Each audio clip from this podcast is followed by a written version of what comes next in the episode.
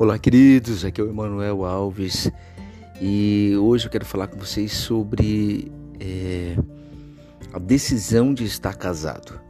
Sabe, queridos, casamento, estar com a pessoa, conviver com essa pessoa, é uma decisão que você toma. Em meio a tantas dificuldades, a tantas circunstâncias, não desista, persista Decida pelo seu casamento, decida investir no seu casamento, decida fazer algo diferente no seu casamento, decida ser uma pessoa melhor para essa pessoa que está próxima a você. Então, estar junto é uma decisão. Abração.